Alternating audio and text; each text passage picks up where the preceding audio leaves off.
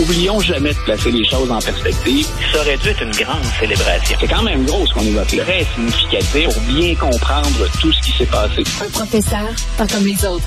Luc La Liberté.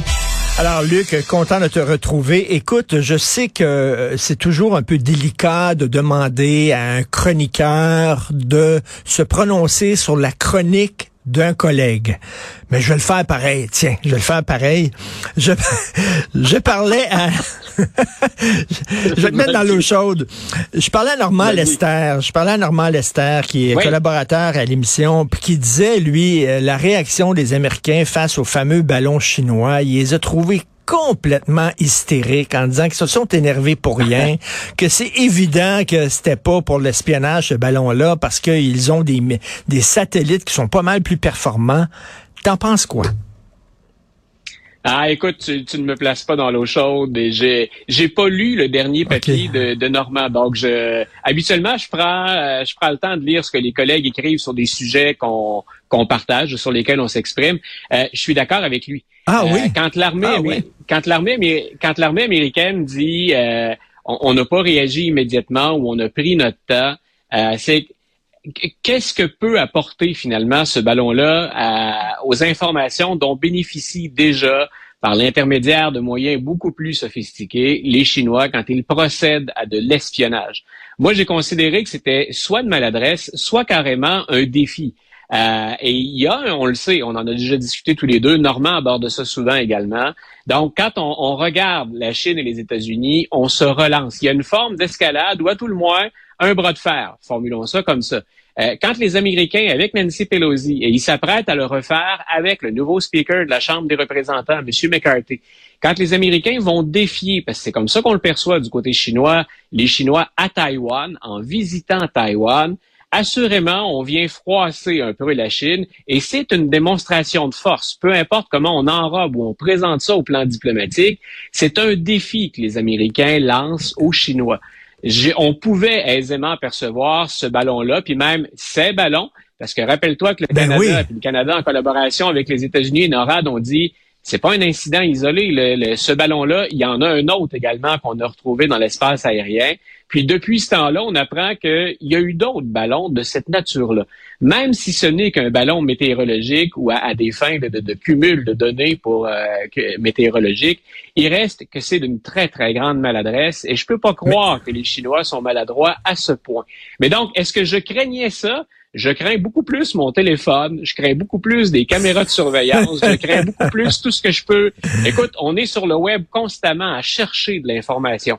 On le fait dans des livres, mais qui en 2023 ne travaille pas euh, à 80-90% sur le web? Je crains beaucoup plus tout ce qu'on peut venir chercher de renseignements et de données sur moi ou sur l'ensemble d'une société qu'est-ce qu'on peut obtenir à l'aide d'un ballon. C'est intéressant ce que tu dis parce que quand, quand, quand, Normand me parlait, j'aime beaucoup Normand, mais tout le monde le sait, là, il, il, aime pas les Américains. Vraiment, là, il arrête pas de le dire. C'est une gang de niaiseux, d'épais. Puis je me suis dit, sa, sa, sa, sa détestation des Américains, euh, l'aveugle peut-être et son jupon dépense peut-être. OK, bon, mettons que c'était pas pour l'espionnage. Si c'était pour effectivement des cumuls de data sur la météo, il me semble que euh, quand tu es un pays puis tu fais ce genre d'exercice exercice-là t'avertis le pays euh, que tu vas survoler avec tes ballons, tes appels en disant faites-vous-en pas. Là, pas ça n'a pas été fait. Donc, à quoi servaient ces de ballons-là, d'abord? Ben, je te disais, c'est un peu un geste de défi ou c'est une escalade. Et même si on dit, par exemple, euh, écoute, c'était euh, si c'était pas a des incidences sérieuses, ce ne serait que drôle que d'écouter ou de lire les commentaires du gouvernement chinois. Écoutez, on s'excuse, il a dévié de sa trajectoire. On sait que ce genre de ballon-là, c'est une chose que l'armée américaine valide, mais que euh, n'importe qui qui s'intéresse à ça peut valider. On ne peut pas en perdre totalement le contrôle et on peut toujours le rediriger.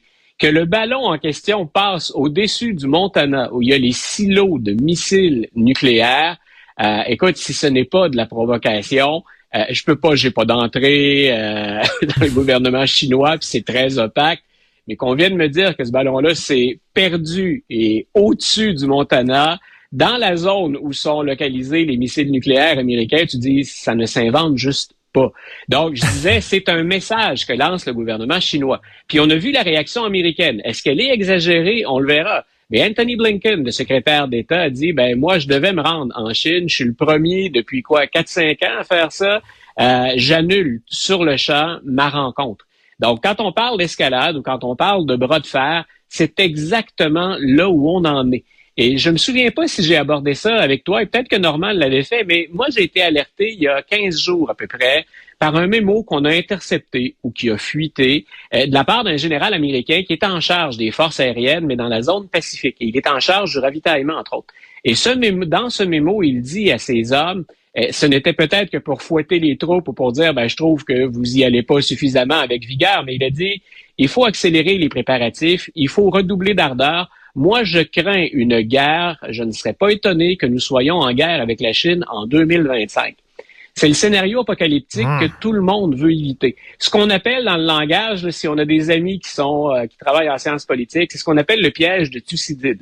C'est que euh, dans une rivalité, et, là on remonte à Athènes, euh, on remonte loin dans l'Antiquité, mais grosso modo, ce à quoi on réfère, c'est comme dans le cas d'Athènes, devant une puissance émergente, devant une puissance qui devient une rivale, est-ce qu'on pourrait se laisser entraîner d'escalade en hmm. escalade vers un conflit qu'on aurait pourtant tendance à éviter?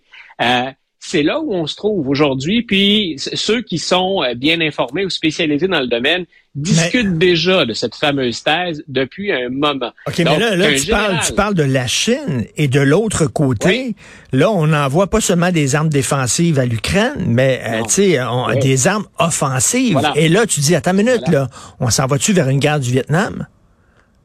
Ben, tu vois, ça, quand, quand, on, quand on fait des liens comme ça sur la scène internationale, j'aime bien que tu m'amènes là, euh, je veux produire un texte euh, dans, prochainement. ça va faire deux ans que l'invasion russe en Ukraine euh, a débuté. et moi, ce que je veux montrer, c'est à quel point j'ai dit un an, donc on approche effectivement de la première année. Donc, ce que, ce que j'allais dire, c'est, et je vais faire bien attention à l'expliquer, c'est que le conflit ukrainien ou l'invasion russe, c'est un investissement pour les États-Unis. Et ce n'est pas qu'un investissement pour l'Ukraine qu'on entrevoit comme un partenaire ou comme un porte-parole ou comme un symbole de démocratie. C'est un investissement dans le sens où tout ce qu'on va faire qui permet de réduire la portée, l'économie puis la, puissance militaire de la Russie, c'est un investissement pour les Américains. Donc, l'argent qu'on envoie et le matériel qu'on envoie en Ukraine, certains disent c'est un déficit faut voir ce que les Américains peuvent obtenir de plus que ce qu'on donne à l'Ukraine sur le terrain. Et dans les autres objectifs que poursuivent les Américains, et ce n'est pas négligeable, il y a cette idée de tenir la Chine à distance.